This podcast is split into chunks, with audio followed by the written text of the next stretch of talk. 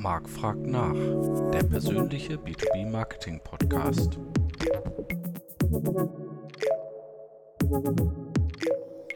Hallo, liebe B2B-Community.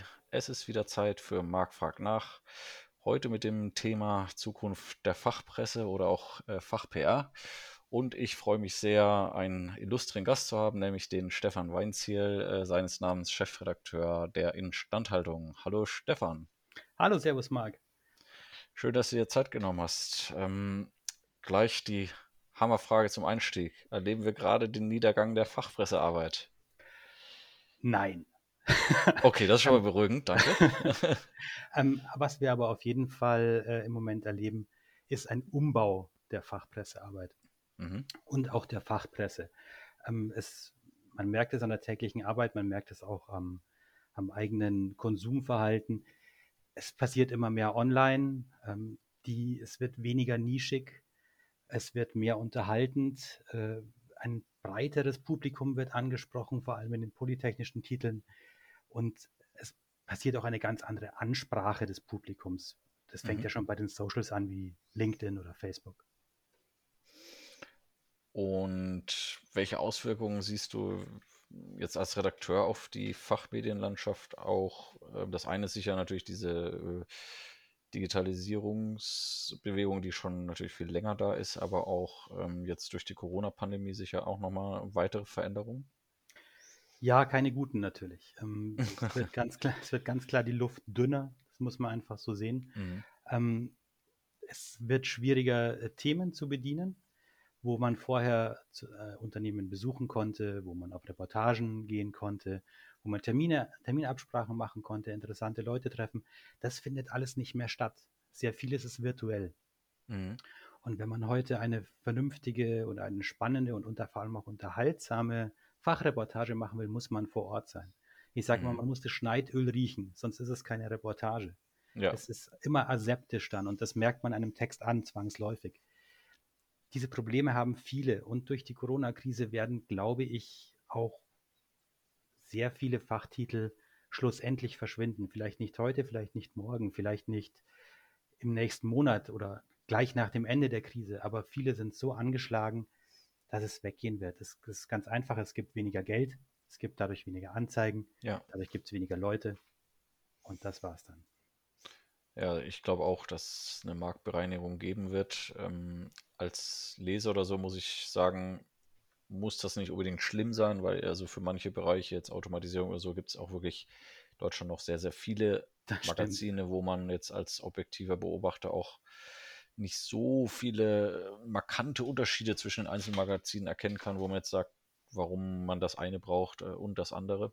Mhm. Also ein paar weniger ähm, ist sicher nicht so schlimm. Äh, natürlich schlimm für die einzelnen Redakteure oder so, wenn jemand dadurch seine Arbeit verliert, aber ähm, jetzt marktmäßig gesehen ist es vielleicht nicht unbedingt schlimm, äh, vor allem äh, dort, wo das schon passiert ist, sieht man ja auch, dass viele der Redakteure, Redakteurinnen dann an anderer B2B-Stelle wieder auftauchen. Also es ist ja eine kleine ähm, familiäre Branche. Ähm, und du hattest es auch schon angedeutet, ja, die Luft wird dünner anzeigen, klar. Ähm, wie siehst du auch Print? Ähm, wird natürlich in anderen Ländern schon lange äh, kritisch gesehen. Deutschland war ja immer noch so ein klassisches Printland. Ähm, ob sich das durch Corona nochmal geändert hat, weil beispielsweise jetzt auch alle im Homeoffice saßen. Das heißt, oft sieht man ja, dass die Fachmagazine in die Rezeption geliefert werden und dann irgendwie in der Abteilung kursieren oder so, aber da saß ja jetzt gar keiner. Ne? Das ist richtig, ja. Ich glaube tatsächlich, dass Corona für, für den B2B-Bereich, für den Print-Bereich echt nochmal ein Hammerschlag ins Genick war. Mhm. Ähm, Im privaten Bereich mag das anders sein, das kennt man auch bei sich. Die Special Interest-Titel, die man selber so liest, sei es ja. irgendwelche Sportarten oder sonst welche abartige Sachen, was es nicht alles gibt, die lässt man sich gerne nach Hause liefern, das passt. Aber die Fachtitel hat man wirklich nur in der Arbeit gelesen, die lagen im Empfang oder so, man hat sich sein ja. Exemplar mitgenommen, irgendetwas ähnliches und das hat tatsächlich nicht mehr stattgefunden. Und das war schon nochmal wirklich ein böser Nackenschlag, das glaube ich auch. Und ich glaube auch der, also so wie ich es erlebt habe, weil natürlich die Fachverlage uns ja häufig kontaktieren, um Anzeigengelder zu äh, äh, akquirieren. Ähm, und da war schon sehr auffällig diese ich möchte schon fast sagen, Versteifung der Anzeigenabteilung auf die Printanzeige. Ja, was einfach daran lag, dass ein Großteil der Geschäftsmodelle der hiesigen Fachverlage eben sehr stark darauf basierten.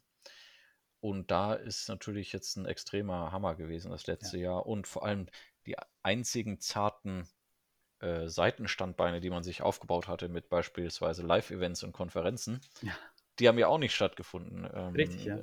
Und die Hauptthemenschwerpunkte von vielen Fachmagazinen wiederum sind ja auch noch die Messen gewesen, ja, die auch nicht stattgefunden haben. Also da waren schon sehr, sehr viele ähm, Faktoren auf einmal, aber ähm, ich bin ja nicht so ein Fan von Jammern und ähm, teilweise, ja, äh, sind das ja auch keine, in der Heftigkeit ist es sicher neu, aber die grundsätzlichen Entwicklungen waren ja auch vorher schon da.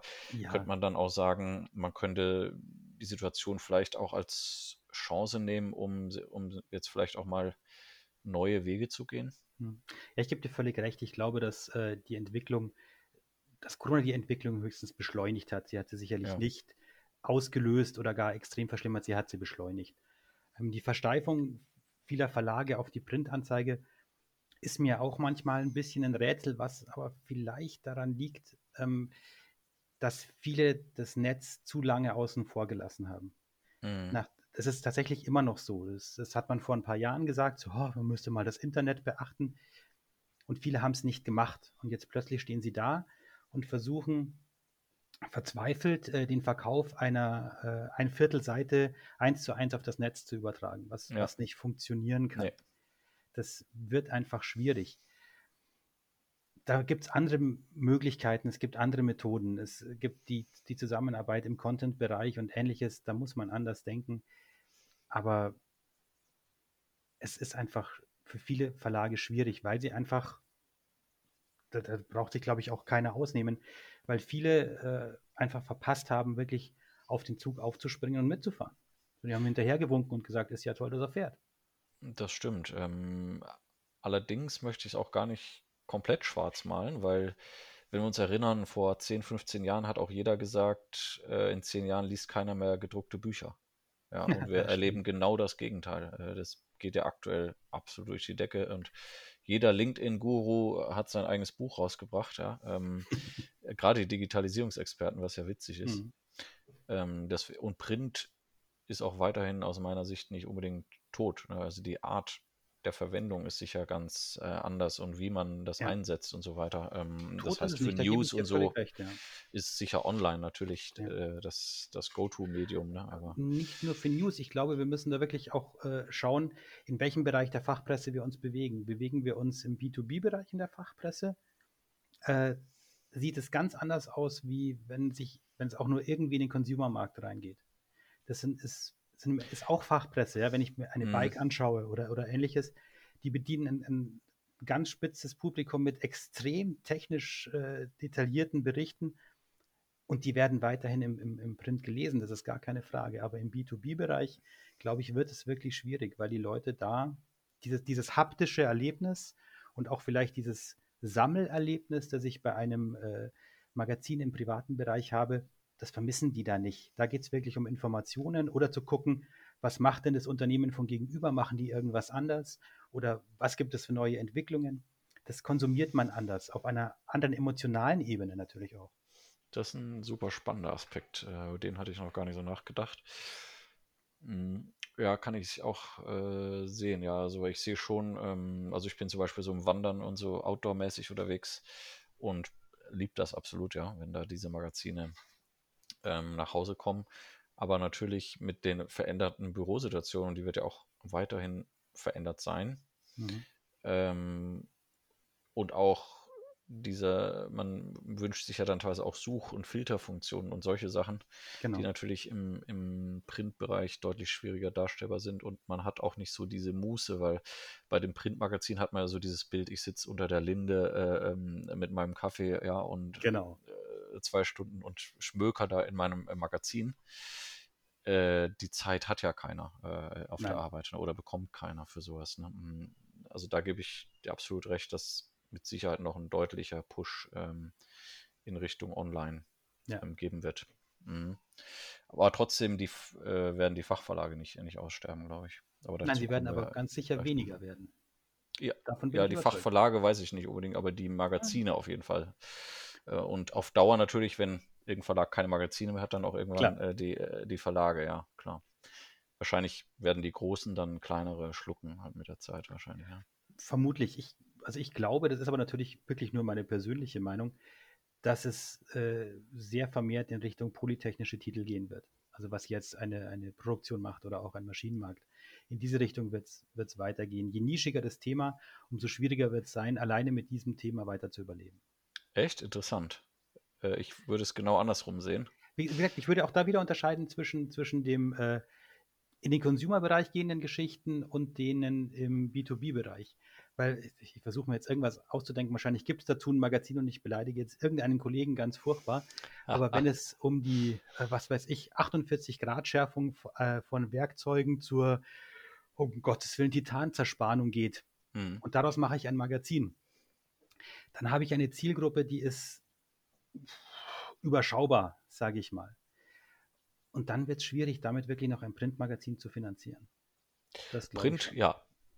Print gebe ich ja. dir recht, ja, das äh, stimmt. Aber ich glaube, Wertschöpfung und auch Geld zu generieren mit einem, ich nenne es jetzt einfach mal Fachmedium, ja, äh, kann eben auch, wird online sein, ist, glaube ich, mit Spitzentiteln teilweise einfacher, weil es einfacher mhm. ist, Inhalte zu erstellen, die äh, also du weißt, äh, es ist leichter zu wissen, welche Inhalte du brauch, äh, diese Leute richtig. suchen sozusagen. Ne?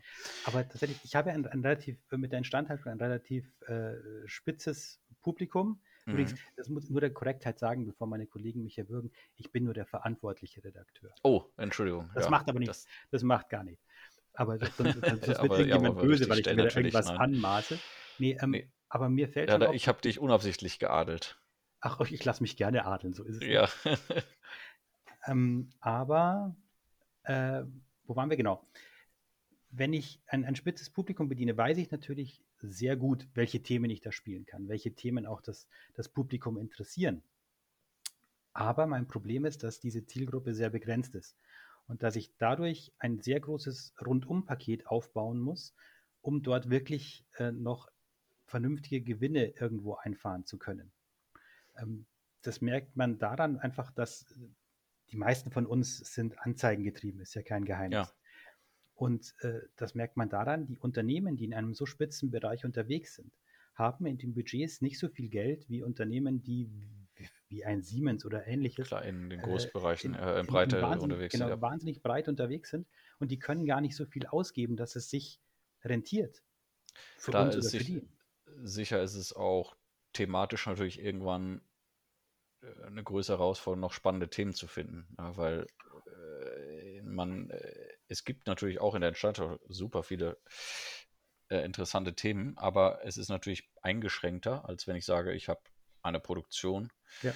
und da ähm, kann ich je nachdem, was zum Beispiel auch gerade aktuell passiert, äh, was weiß ich, ähm, Handelsstreit oder neue Zollbestimmungen oder hier neues Halbleiterknappheit, äh, Halbleiter, Chipwerke von Bosch und so weiter. Ja da habe ich dann natürlich mehr Möglichkeiten, auch auf solche aktuelleren äh, Themen zu reagieren. Das ist richtig, aber in der Spitzenzielgruppe habe ich natürlich die Chance, ich muss nicht nur die großen Themen spielen, ich kann auch weiter reingehen, ich kann Persönlichkeiten vorstellen.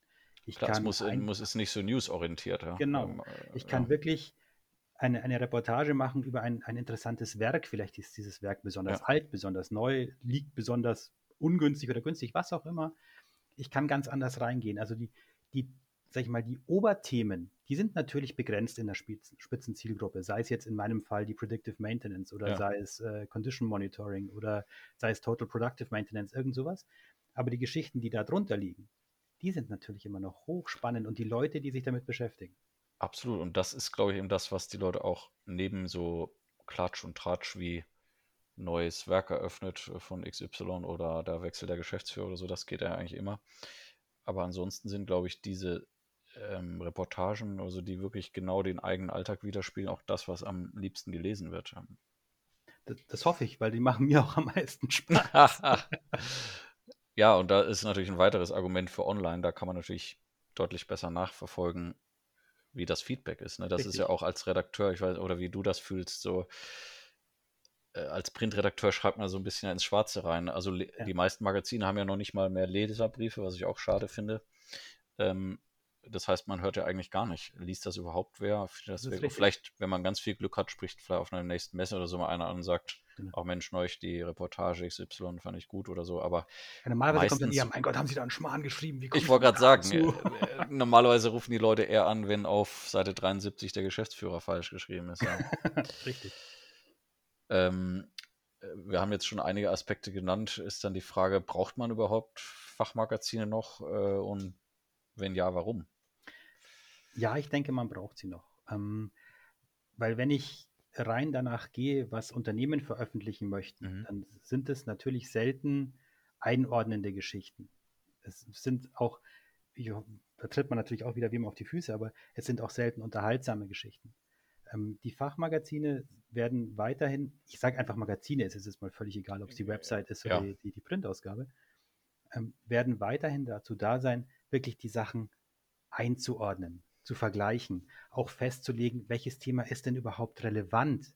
Nicht, nicht jeder, äh, wie sagt man so schön, nicht jede Sau, die durchs Dorf getrieben wird, ist schlussendlich auch wirklich dann in der Bratpfanne, weil es einfach irgendeine etwas sehr Nischiges ja. ist, was man gar nicht wissen will. Und dazu werden weiterhin die Fachmagazine einfach, einfach auch wichtig sein. Da, dazu wird man sie brauchen, um einen Überblick zu erhalten, um unterhalten zu werden, um zu wissen, was in der Branche los ist. Wenn ich mich rein über neue Produkte informieren will, dann gehe ich auf eine Messe oder dann gehe ich auf die Seite des Herstellers. Da kriege ich nüchtern Zahlen, Fakten, Daten, Gewicht, Größe, Länge, Breite, aber mehr halt auch nicht. Ja, und ich glaube, also ein Aspekt, den ich da immer noch sehe oder propagiere, ist eigentlich die Informationsflut äh, oder der Overload, den wir ja eigentlich haben. Also wenn hm. ich sehe, wie viel Kanäle ich äh, also vor allem, ne, klar, wenn wir so viele Kunden natürlich auch haben, was man dann alles äh, kriegt an Newslettern, an Infos, an Konferenzeinladungen, an ich weiß nicht was. Kein Mensch kann da mehr durchblicken, ja. Und keiner abonniert eben auch zehn Podcasts oder äh, zehn Fachmagazine oder so, sondern äh, vielleicht eins oder so. Und ich glaube, da können Fachmagazine auch noch deutlich mehr äh, leisten, äh, wenn man eben sagt, ich filter das für dich. Ja, also genau. gerade für die Leute, die alle immer weniger Zeit haben. Du brauchst das morgens gar nicht alles lesen. Ich habe das für dich schon gemacht und ich habe dir zum Beispiel, äh, was ich sehr gut finde, ist hier von Tagesspiegel gibt es so ein Morning Briefing zum mhm. Beispiel, was bezahlt ist zum Beispiel, ne? also ja. zur Digitalisierung, ähm, wo du wirklich hochqualitative Content gibst, wo du weißt, die haben die relevantesten Stories ähm, dir rausgesucht mhm. und ich brauche dann eben nicht zehn Seiten lese, ich lese das. Ne? Genau. Und das ist, glaube ich, im B2B-Bereich eigentlich sogar noch leichter zu erzielen, weil man eben leichter äh, herauskriegen kann, was die Leute eigentlich interessiert. Bei breiten Thema wie Digitalisierung oder für einen Spiegel oder so ist es, glaube ich, deutlich schwerer, Leute für ein Abo zu bezeugen, mhm. äh, überzeugen, weil du die Infos ja an tausend anderen Stellen auch mhm. kostenlos kriegst. Ne? Tatsächlich ist äh, uns aufgefallen, es ist nicht schwierig, die Leute davon zu überzeugen oder die, die Leute für ein Thema zu interessieren, es ist tatsächlich schwieriger, den Leuten erstmal mitzuteilen, dass es dieses Thema überhaupt bei uns gibt. Oder beim ja. jeweiligen Verlag. Das ist tatsächlich das große Problem. Und die, rein Google hilft dir da oft nicht weiter.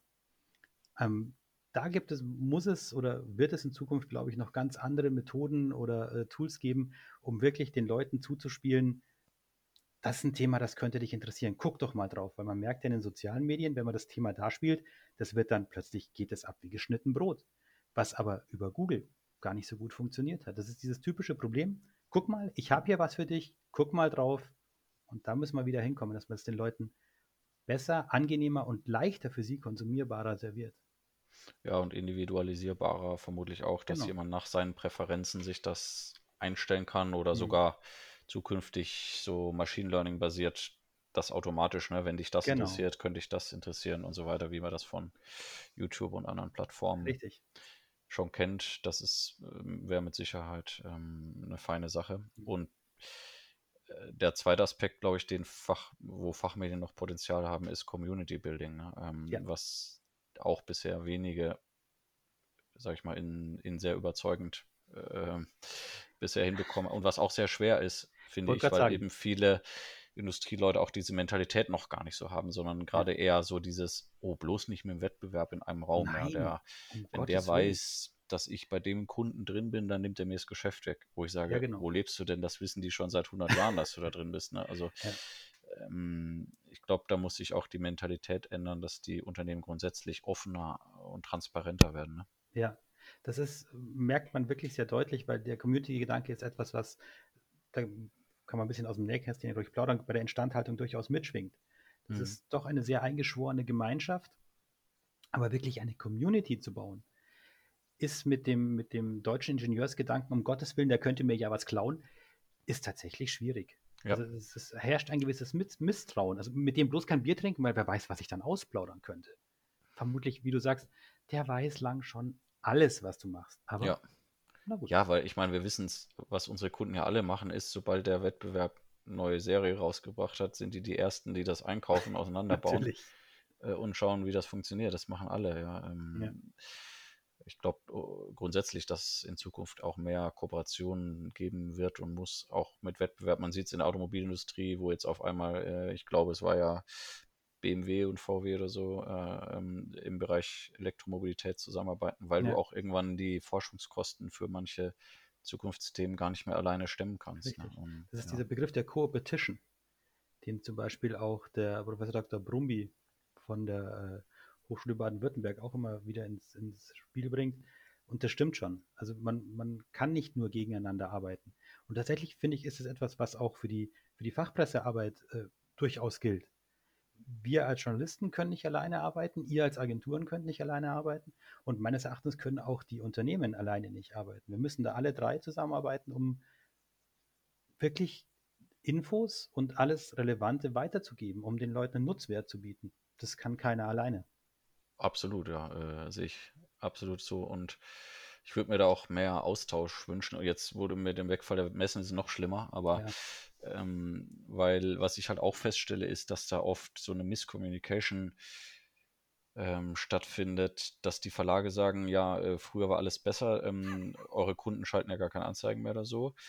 Und die Unternehmen sagen, ja, äh, Fachmagazine brauche ich gar nicht mehr und so, was aber oft darin liegt, dass sie jeweils nicht wissen, welche Veränderungsprozesse sich in den letzten Jahren auf der anderen Seite getan haben Stimmt. und wie die jeweiligen Bedürfnisse sind. Ähm, denn Unternehmen haben weiter das Bedürfnis natürlich Kontakt mit ihrer Zielgruppe und den Endusern mhm. zu bekommen, die die Fachmagazine einfach herstellen können. Ja.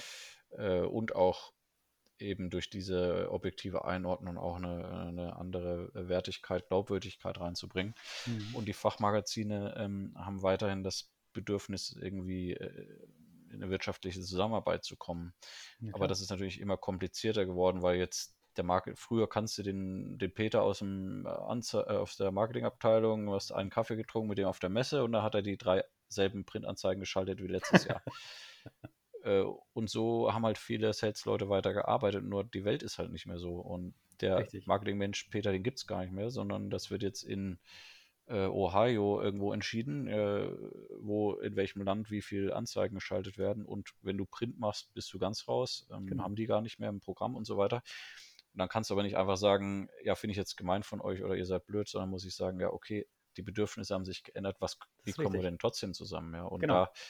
da äh, sehe ich auch absolut den Austausch als entscheidend an. Denn ein weiterer Punkt ist ja auch der Nachwuchsmangel. Ja? Wenn du siehst, dass die Redaktion äh, und so weiter immer weiter eingedampft werden. Ähm, wer will denn da äh, noch neu anfangen? Und ähm, da muss man sagen, wir brauchen aber doch weiter tolle Redakteure und Redakteurinnen. Und die Personen gibt es ja auch weiterhin. Ne? Das ist nicht ja. das Problem.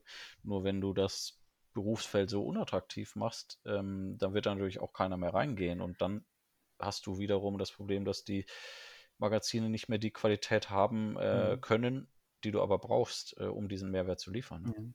Ich glaube tatsächlich, dass äh, viele Verlage da möglicherweise in der Vergangenheit in der Aufstellung äh, ihrer verschiedenen Abteilungen vielleicht ein bisschen Missgriffe getan haben.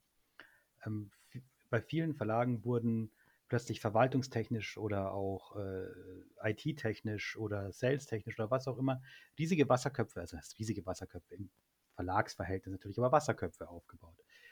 Und die operative Arbeit, die in den Redaktionen passiert, wurde als, ich möchte fast sagen, Gott gegeben hin, hingenommen. Die, die, passiert ja, also das wird ja, ja, sowieso erledigt. Und jetzt plötzlich stellt man fest, so, naja, wenn ich nur Leute habe, die vorgefertigte Inhalte einfach nur Copy and Paste äh, auf meine Seite jagen und das machen 50 andere eins zu eins genauso identisch, dann wird es halt irgendwann schwierig. Dann geht das nicht mehr. Und man hat keinen Nachwuchs gefördert, wie du ganz richtig sagst. Man hat keine Jungredakteure dann geholt, man hat die nicht in die Branchen eingeführt. Äh, man hat das einfach brach liegen lassen, weil man es eben als gegeben hinnahm. Irgendwo kommt der Content schon her. Ja, es ist ja sogar äh, der Gegentrend, dass eher äh, versucht wurde, die langjährigen Redakteure loszuwerden, ja. weil die ja halt die teuersten sind. Und genau. das waren aber oft noch die, die zum Beispiel sogar einen Engineering-Background oder so hatten. Genau. Und die neuen Leute, die eingestellt werden, ähm, und das hat dezidiert weder was mit Geschlecht noch mit Alter zu tun, sondern das sind einfach, da werden junge Leute ähm, eingestellt, die, äh, ja, die werden ja oft sogar auch als Berufsbezeichnung dann gleich Content Manager nur noch genannt. Richtig. Äh, und so, und das ist nicht deren Fehler als deren Person, dass die nicht mehr können oder so, nein. sondern das ist, nein, nein. Ähm, das ist die Struktur, die das so vorgibt. Genau. Ne? Und damit graben sich die Fachmedien äh, ein Grab ja. aus meiner Sicht. Ne? Aber weil ich jetzt natürlich nichts gegen Content Manager äh, gesagt haben möchte und auch ganz sicher nicht, weil das vorhin vielleicht von mir so anklang, gegen vorgefertigte Texte. Ähm, es kommt immer auf den Content an. Auch vorgefertigte Texte oder von, von Unternehmen oder Agenturen zugelieferte Texte können sehr gut sein. Ich glaube, dass äh, eine große Aufgabe in so geschrumpften Redaktionen, wie sie ja jetzt sind, darin besteht, den guten Content vom schlechten Content zu unterscheiden und den guten Content dann möglichst so aufzubereiten, dass er meiner Zielgruppe nochmal einen echten Nutzwert bringt. Das, glaube ich, ist eine, ein ganz, ganz großes Standbein eines Redakteurs heutzutage. Das war früher vielleicht anders. Da hast du entweder alles selbst geschrieben oder hast nur selbst äh, oder nur vorgefertigtes Zeug genommen. Jetzt, glaube ich, musst du wirklich beides können, weil äh, ja. ich kann nur aus meinem Alter, Arbeitsalltag natürlich sprechen. Ich wäre gar nicht in der Lage, alles nur immer selbst zu schreiben. Das ginge gar nicht. Nee, klar.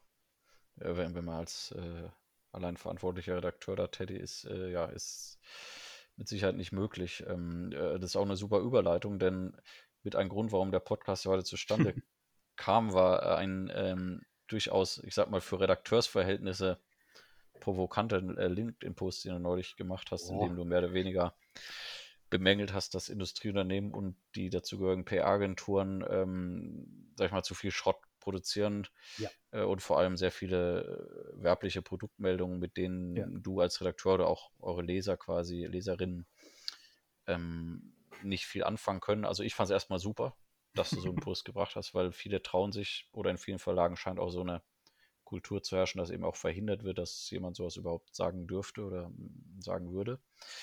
Ähm, und es gab ja auch viele Redaktion, äh, Reaktionen, was ja immer ein gutes Zeichen ist. Das stimmt, ja. Und also ich war überrascht davon, muss ich ganz ehrlich sagen. Hätte ich, hätte ja, aber das ist ja. Äh, mich hat das nicht überrascht, weil ähm, ich hatte ja neulich auch schon mal einen, äh, eine Folge mit Hajo Stotz gemacht, ähm, mhm. auch so ein bisschen zu dem Thema. Es beschäftigt ja alle, ja, weil mhm. es gab es früher, es waren eingespielte ähm, Prozesse und jetzt ist es auf einmal weg oder stark eingeschränkt oder beschädigt mhm. und alle fragen sich, wie geht es weiter? Ja, aber ja. es findet keine äh, Diskurs statt, sondern alle überlegen alleine in ihrem Kämmerlein, ne? wie, wie genau. mache ich es denn? Und du hattest relativ klar da drin beschrieben, was schlechte PRs, ähm, wie sieht denn für dich gute PR aus? Also mit welchem Inhalt kannst du denn was anfangen, wenn er vorproduziert ist? Ich kann mit äh, Inhalten was anfangen, der aussagekräftig ist, der, der Nutzwert auch für meinen Leser verspricht, der unterhält, der unique ist im besten Fall auch, also der, mhm. der, der zugeschnitten ist, der nicht einfach per Gießkanne äh, an alles und jeden verteilt wird, der irgendwie nicht bei drei auf dem Baum ist, kriegt diese E-Mail, sondern äh, ein bisschen Überlegung reingesteckt, eine spannende Geschichte erzählt, einen interessanten Sachverhalt erklärt, in einer ansprechenden Weise erklärt, äh, nicht, nicht fad, nicht aber auch nicht zu flapsig. Ich meine, wir sind immer noch Fachpresse, ja, wir sind nicht ein Garfield-Comic oder so. Ähm, aber weil du die Produktmeldungen angesprochen hast, da muss man mal ganz klar sagen, wenn ich eine Meldung bekomme mit äh, H43417 jetzt auch für 4711, hurra! was erwarten die Leute von mir? Das, das, ähm, das geht nicht. Und auch mal, um, um das mal ganz klar zu sagen, und möglicherweise ist das wieder provokant, aber solche Produktmeldungen sind Werbung. Und mal ganz ehrlich, Werbung muss bezahlt werden. Punkt. Ja, äh, finde ich sehr interessant und von der Verständlichkeit, werblichen Schreibweise bin ich völlig bei dir. Mhm. Ähm, ich weiß nicht, ob ich so kategorisch sagen würde, Produktmeldungen äh, sollte man nicht machen, weil ich sag mal, die Leser sind ja auch weiterhin auch an den Produkten interessiert, wenn das jetzt, ja, aber sie lesen also mindestens, wenn es eine technologisch wirkliche ja. Neuerung ist oder ja, wenn, sowas. Ne? Ganz, wenn jetzt klar. aber so ist, ja, äh, ich habe das Gehäuse jetzt nicht nur in Gelb, sondern auch in Blau, ja, da muss ich auch sagen, ja. Ja, geht's äh, nicht mehr. Okay, Aber ja. ähm, der springende Punkt ist der, wir haben einfach festgestellt, wir hatten ja vorhin schon angesprochen, du kannst dadurch, wenn du online Sachen veröffentlichst, feststellen, was gelesen wird. Ja. Und der springende Punkt ist, und das, das Hören, das verstehe ich, dass das viele Leute nicht gerne hören, aber der springende Punkt ist, Produktmeldungen werden so gut wie nicht gelesen, zumindest. Hm, das nicht wundert mich nicht, im, ja. Im B2B-Bereich. Das ist so. Da bleibe ich wieder bei meinem Vergleich mit der Consumer-Welt.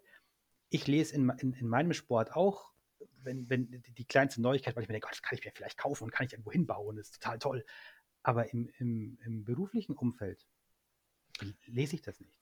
Absolut, da gebe ich dir recht. Ich glaube, was helfen würde und was früher ja auch eher mal gab, waren so zum Beispiel so Marktübersichten. Äh, die wurden, glaube ich, schon immer gelesen, allein schon aus mhm. diesem Wettbewerbsding. Oh, wer ist ja, auch genau. dabei, bin ich dabei und so weiter.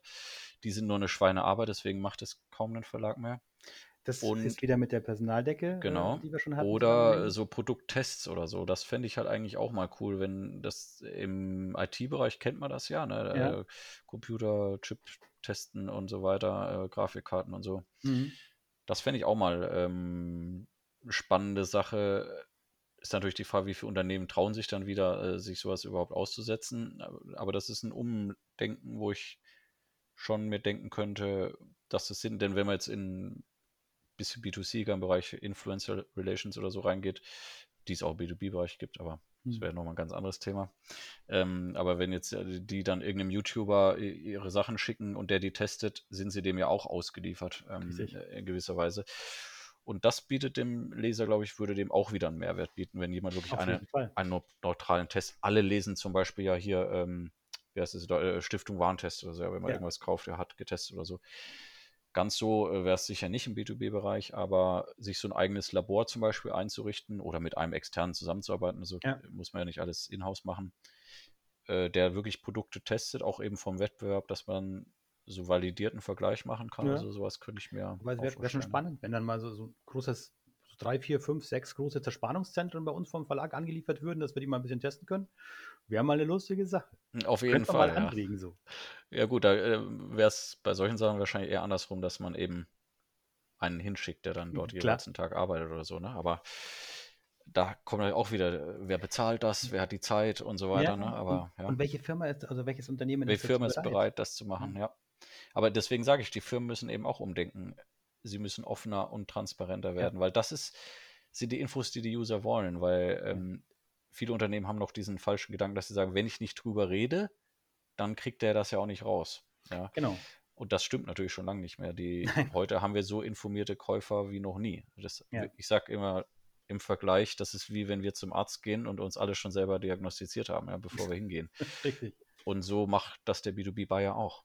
Ja. Und äh, wenn der mit dir in Kontakt tritt, dann kennt er deine Produkte schon und weiß, Natürlich. was der Wettbewerb macht.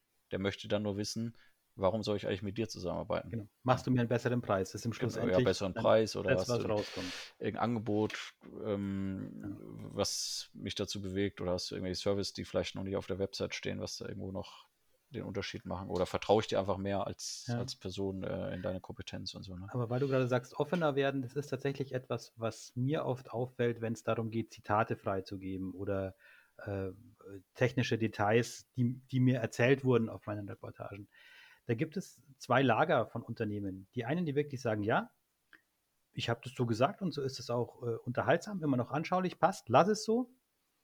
Und dann gibt es die anderen, die Alteingesessenen, äh, die dir jedes Zitat nochmal so zusammenstreichen, dass es völlig nichtssagend und völlig Gottesfahrt ist. Die gibt es immer noch. Ja, das ist, es gibt wirklich, wir sehen es an unserem Kundenspektrum, ja, es gibt von bis gibt es wirklich alles. Ja. Ne? Von denen, die es, äh, die Veränderung noch gar nicht wahrgenommen haben, bis zu denen, die schon äh, sehr weit vorne mit dabei sind. Ne? Richtig.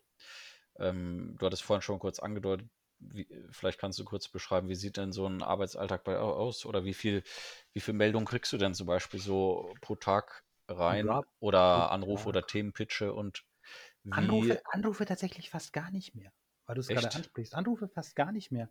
Ähm, ich krieg am Tag, ja, sagen wir mal so, irgendwas zwischen 50 und 70 Mails in der Regel. Mhm.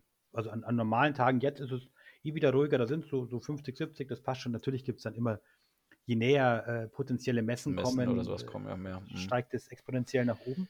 Aber das ist so das Normale. Die checke ich natürlich in der Früh erstmal und da gehe ich wirklich so drüber, wie ich es vorhin schon gesagt habe, wenn da irgendwelcher äh, Kauderwelsch drin steht, wo ich schon den Betreff nicht verstehe, dann kommt die Mail tatsächlich sofort weg. Die anderen hebe ich mir auf. Äh, dann kommt es darauf an, ob ich schon einen Kaffee getrunken habe oder nicht, weil wenn ich noch keinen getrunken habe, dann ja, werde du ich siehst schlecht aus, ja. Genau, dann kommen noch mehr Mails weg.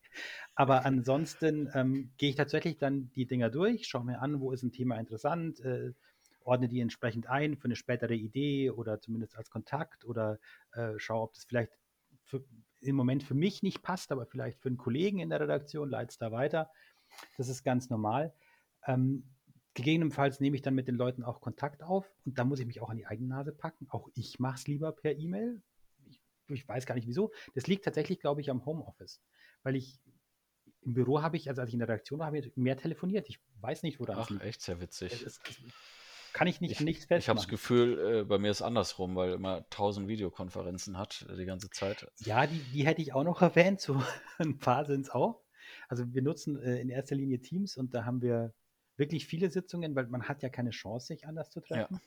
Ansonsten geht es wirklich darum, dann äh, mal einen Termin zu vereinbaren, äh, Texte redigieren, äh, Texte aufbauen. Das Ganze muss ja auch irgendwie halbwegs ansprechend gestaltet werden im Netz, sonst ist es ja auch blöd. Da kann der Text noch so schön sein, wenn es blöd aussieht, liest es auch keiner. Äh, schau nach neuen Themen. Auch bei uns sind es die Socials, die wir pflegen müssen. Auch wir wollen natürlich einfach äh, unser Publikum ein bisschen breiter streuen.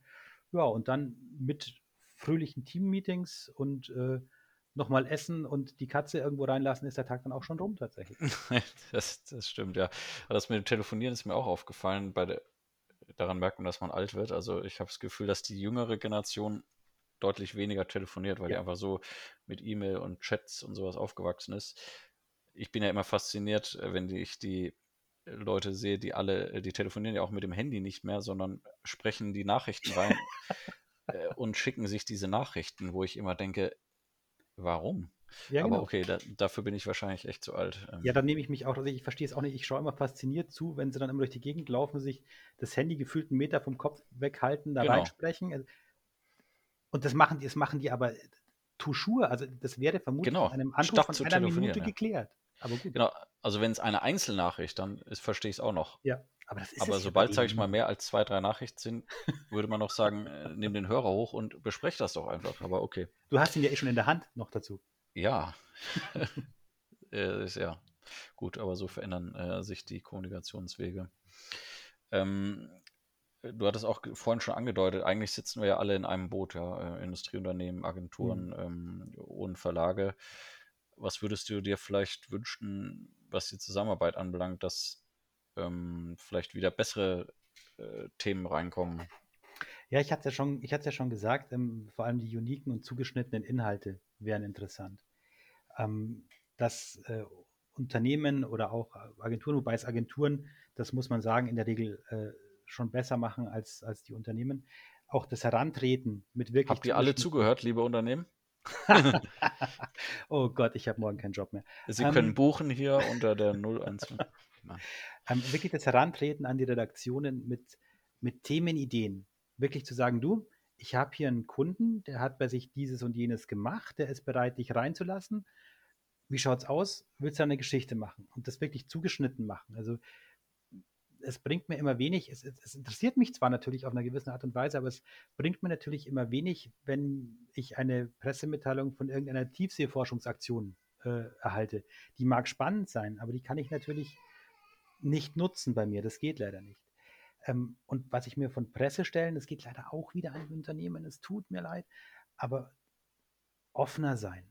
nicht so ängstlich. Wir, wir beißen doch nicht. Also weder ein Journalist noch ein, ein äh, Mitarbeiter einer Agentur beißt. Und das geht dann auch wieder eher an die größeren Unternehmen. Vielleicht manchmal ein bisschen schneller sein. So ein ganz kleines bisschen. Das wäre nett. Ja, sehe ich auch so. Ähm, ist natürlich nicht immer ganz leicht darstellbar mit den uniken Geschichten. Nein, natürlich Ähm, Du hast auch nur von ähm, Wünschen gesprochen, nicht von reellen Wünschen. Genau, ein- äh, das stimmt, das stimmt. Mein Fehler. Denn ähm, ein Aspekt, der da ja auch äh, zu beachten ist, hatte ich ja auch als Reaktion auf deinen Post drunter geschrieben. Ähm, aus meiner Sicht, die Redaktionen werden ja immer weiter eingedampft. Gleichzeitig sollen die Redakteure immer neue Aufgaben übernehmen, Konferenzen, Webinare, Social Media und so weiter. Tragen die Fachverlage nicht auch eine Teilschuld an der, Teilschuld an der abnehmenden Qualität der Fachmedien? Und wie ist es vor dem Hintergrund überhaupt noch möglich, exklusive Stories zu recherchieren oder auf Pressereisen vor Ort Termine zu gehen, für jemanden wie dich zum Beispiel? Also äh, zur, zur Frage, ob die Fachverlage eine eine Teilschuld haben, ja.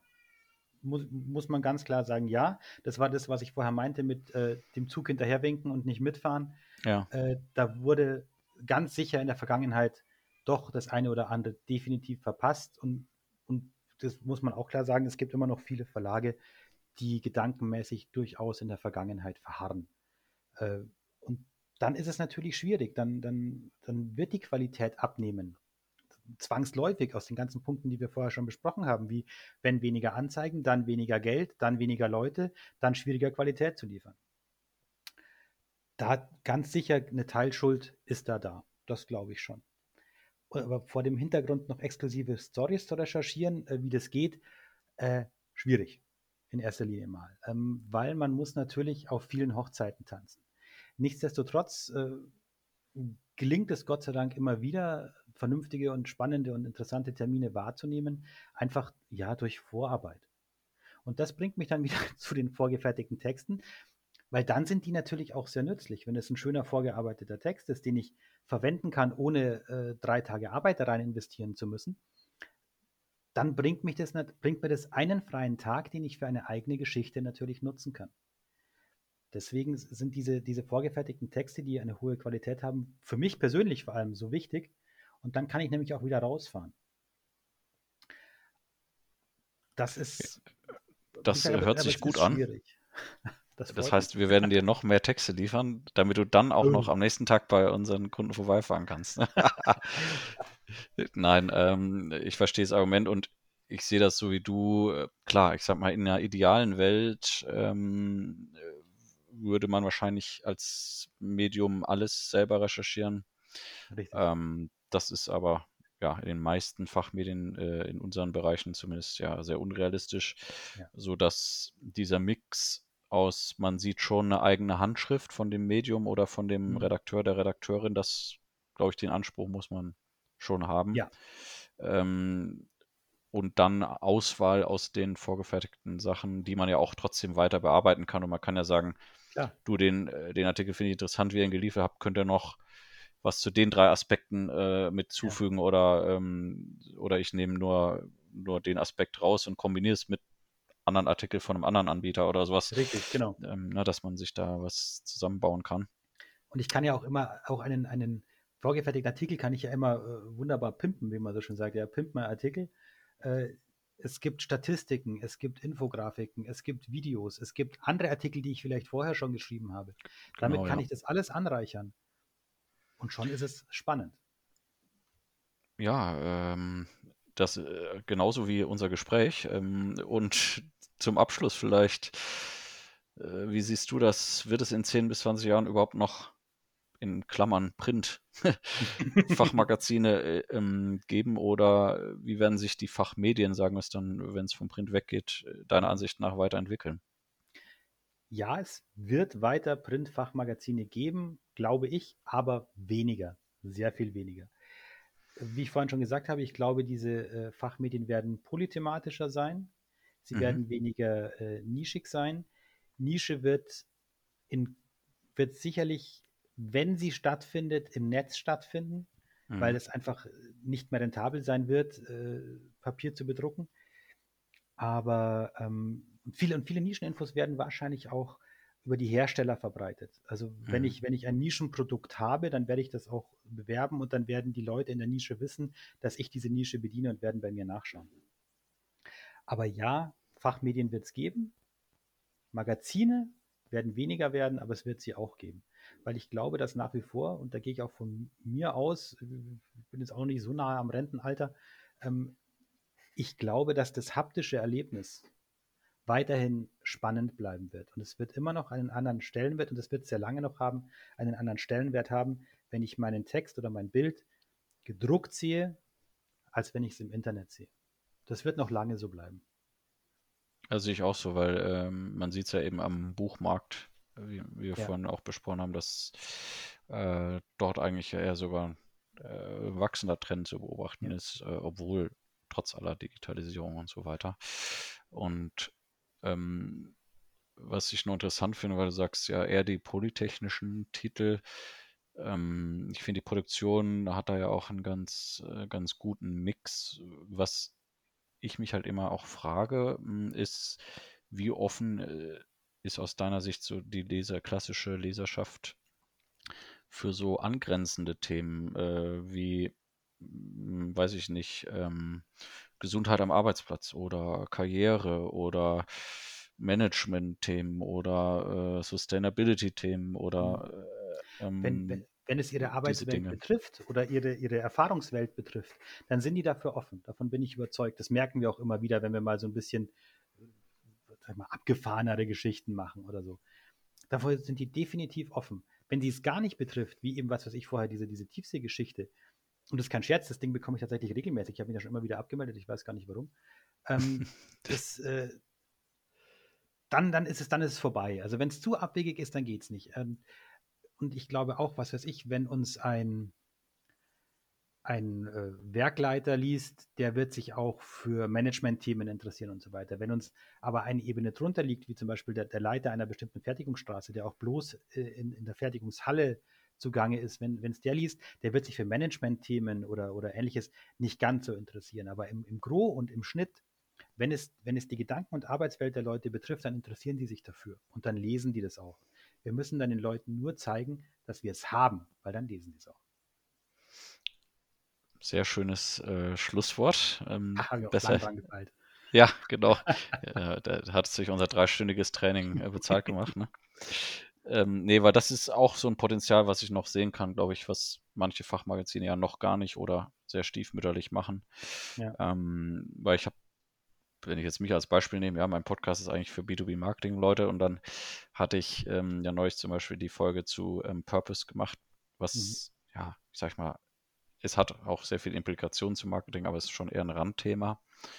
Ähm, und da haben mich aber auch ähm, einige Leute dann drauf angesprochen, äh, gesagt, dass sie das äh, so spannend fanden, ne? weil ähm, da hat man dann äh, von thematisch, glaube ich, noch ein bisschen mehr Spielraum, als wenn man halt nur auf die praktischen äh, How-To-Themen geht, sage ich ja, mal. Ja, das, das ist, glaube ich, auf die Dauer auch, mal ganz ehrlich, wäre es mir auch irgendwann zu fad, ja, wenn ich etwas, etwas lesen müsste, das sich Tag ein, Tag aus auf tausenden, Millionen von Seiten immer genau mit demselben Schmonz beschäftigt, dann wäre es mir irgendwann einfach auch zu langweilig. Ja, ich glaube auch, wir sind ja am Ende äh, nicht nur Mitarbeiter, sondern auch Menschen. Ne? Richtig. Alles klar. Äh, in diesem Sinne, ich bedanke mich sehr für deine offenen Worte, weil es ist, wie gesagt, gar nicht so einfach, noch äh, Stimmen von Redakteuren zu bekommen, die noch in den Redaktionen arbeiten. Ich hoffe, dass der Podcast nicht dazu führt, dass sich das, dieser Zustand bei dir ändert. Ja. Das war auch gerade mein Gedanke. Aber ähm, du hast das Glück, dass ihn vermutlich äh, noch nicht genug Leute hören, als dass das ähm, ah, bei mir die Gefahr wäre. Die, die, ist ja nicht die Anzahl entscheidend, sondern wer es dann hört. Weißt? Genau. du äh, sag mir, wie deine Vorgesetzten heißen, dann versuche ich die auszuschließen äh, aus dem Algorithmus. Nein, ähm, Schatz beiseite. Nee, finde ich echt toll, weil das bringt uns doch alle weiter, äh, wenn wir uns gegenseitig sagen, was uns stört und wie man es anders machen kann. Genau. Äh, können wir doch alle nur von profitieren. Ne? Das denke ich auch. Alles klar. Nochmal vielen Dank auf jeden Fall für die Einladung, hat echt Spaß gemacht. Ja, klar, gerne. Äh, wieder. Und hoffentlich dann auch äh, in live Ich erinnere mich noch sehr gern an unseren äh, Besuch bei euch zurück, der schon viel, viel zu lange her ist.